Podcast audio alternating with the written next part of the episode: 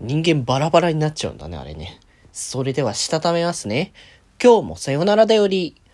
はーい、どうも、皆さん、こんばんは、デジデジでございます。はい、この番組は、今日という日に、さよならという気持ちを込め、聞いてくださる皆様にお手紙を綴るように、僕、デジェジがお話ししていきたいと思います。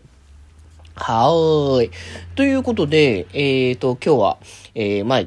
見れてなかったというか、語れてなかったデジモンゴーストゲームのお話をね、させていただきましょうということでですね、はい、第、えっ、ー、と、59かな？えー、59話、えー、ジライアの話ですね。最新話の1個前にはなりますけれども、えーとね、見たというところで、まあ、ジライアっていうタイトルからして変えるだろうっていうところだったから、まあ、多分、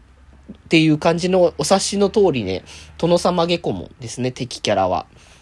うん。まあ、殿様下戸もちょいちょいね、あの、デジモンシリーズの中で敵キャラ、アドベンチャーの時もね、あの、耳に起こされて、そのまま倒されるみたいな話とかね、ありましたけれども、まあ、今回はなんか、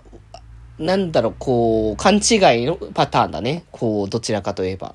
殿様下戸門が、こう、ジライアっていう、まあ、忍者的なその言い伝え的なやつ？あの、僕はなんか、あの、ゲーム作品でジライアっていうなんか忍法的な技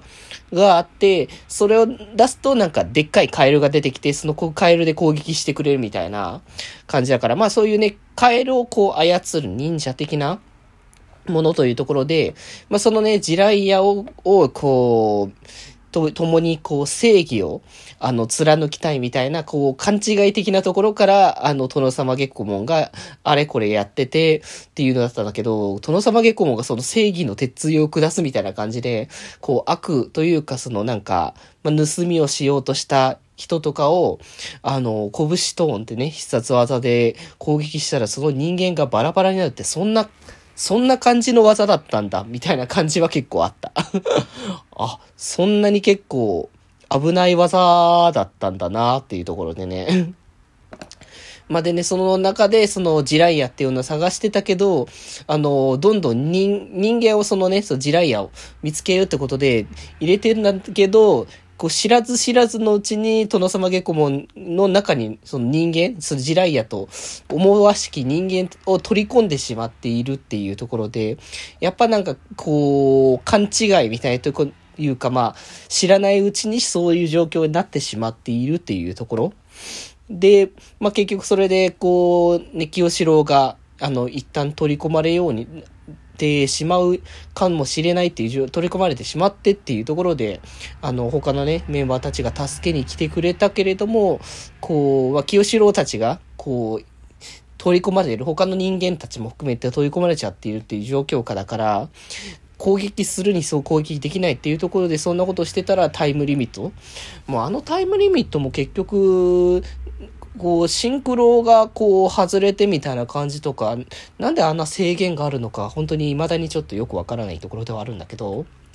まあ、で、結果的にあの、ガンマモたちはそのまま、あの、成長期に戻ってしまって、で、ガンマモがやられかけたところに、グルスになって、また、暗黒進化というか、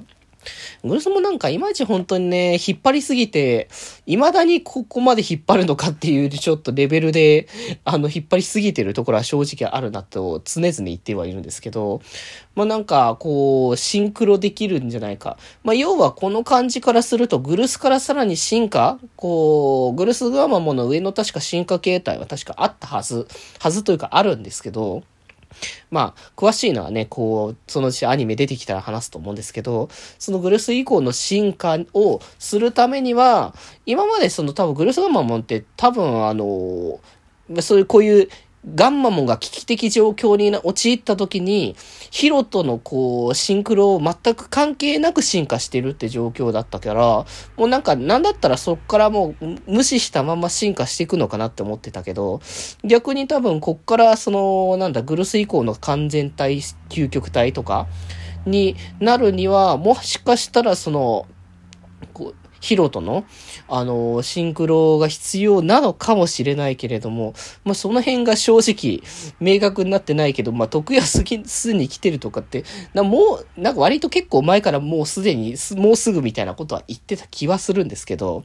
まあ、果たしてその辺がどうなることやらわからないところではあるけれども、まあ、ということでね、まあ、次の話も一応もう放送されてるので、えっ、ー、と、まあ、明日とかね、また、見てからね、感想を語りたいかなと思っております。ということで今日はこんなところで、それではまた明日、バイバーイ